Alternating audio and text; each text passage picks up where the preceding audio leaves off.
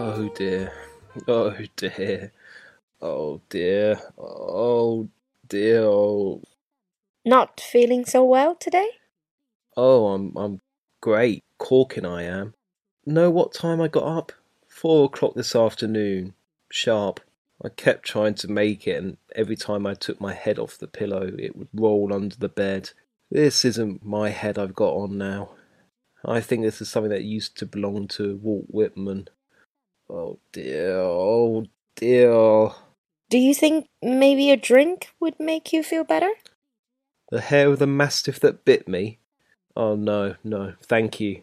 Please never speak of anything like that again. I'm through. I'm all, all through. Look at my hand, steady as a hummingbird. Tell me, was I very terrible last night? Oh, goodness. Uh, Everybody was feeling pretty high. You were all right. Yeah? I must have been dandy. Is everybody sore at me? Good heavens, no. Everyone thought you were terribly funny. Of, of course, Jim Pearson was a little stuffy there for a minute at dinner, but people sort of held him back in his chair and got him calmed down. I don't think anybody at the other tables noticed it at all. Hardly anybody. He was going to sock me? Oh Lord, oh, what did I do to him? Why, you didn't do a thing. You were perfectly fine. But you know how silly Jim gets when he thinks anybody is making too much fuss over Eleanor. Was I making a pass at Eleanor? Did I do that? Of course you didn't.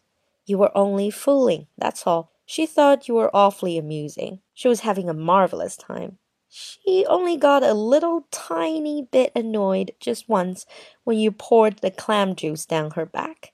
My God, clam juice down that back. Dear God, what'll I ever do? Oh, she'll be all right. Just send her some flowers or something. Don't worry about that. It isn't anything.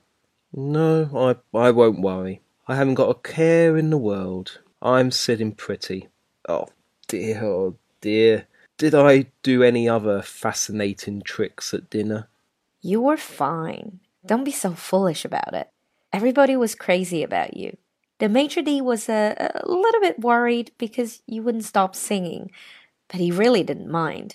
All he said was he was afraid they'd close the place again if there was so much noise, but he didn't care a bit himself. I think he loved seeing you have such a good time. Oh, you were just singing away there for about an hour. It wasn't so terribly loud at all. So I sang? That must have been a treat. I sang. Don't you remember? You just sang one song after another. Everybody in the place was listening. They loved it. Only you kept insisting that you wanted to sing some song about some kind of fusiliers or other, and everybody kept shushing you, and you'd keep trying to start it again. You were wonderful. We were all trying to make you stop singing for a minute and eat something. But you wouldn't hear of it. My, you were funny. Didn't I eat any dinner? Oh, not a thing. Every time the waiter would offer you something, you give it right back to him. Because you said that he was your long lost brother, changed in the cradle by a gypsy band, and that anything you had was his. You had him simply roaring at you. I bet I did. I, I bet I was comical. Society's pet, I must have been. And what happened then, after my overwhelming success with the waiter? Why, nothing much. You took a sort of dislike to some old man with white hair sitting across the room because you didn't like his necktie and you wanted to tell him about it. But, but we got you out before he got really mad. Oh? We got out? Did I walk? Walk? Of course you did. You were absolutely all right. There was that nasty stretch of ice on the sidewalk, and you did sit down awfully hard. You poor dear. But good heavens, that might have happened to anyone. Oh, sure. Louisa Alcott or anybody.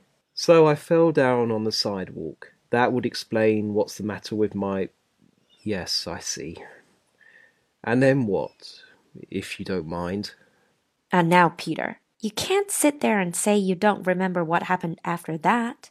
I mean, I did think that maybe you were just a little tight at dinner. Oh, you were perfectly all right and all that. But you were so serious from the time you fell down. I never knew you to be that way. Don't you know? How you told me I had never seen your real self before?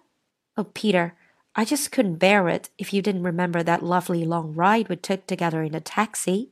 Please, you do remember that, don't you? I think it would simply kill me if you didn't.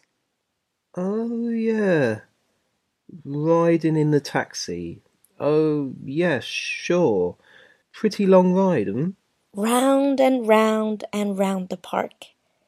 Oh, and the trees were shining so in the moonlight. And you said you never knew before that you really had a soul. Yes, I said that.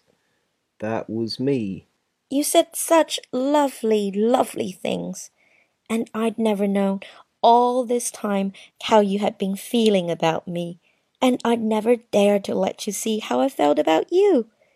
And then last night, oh, Peter dear, I think that taxi ride was the most important thing that ever happened to us in our lives. Yeah, I guess it must have been. And we are going to be so happy. Oh, I just want to tell everybody. But I don't know. I think maybe it would be sweeter to keep it all to ourselves. I think it would be. Isn't it lovely?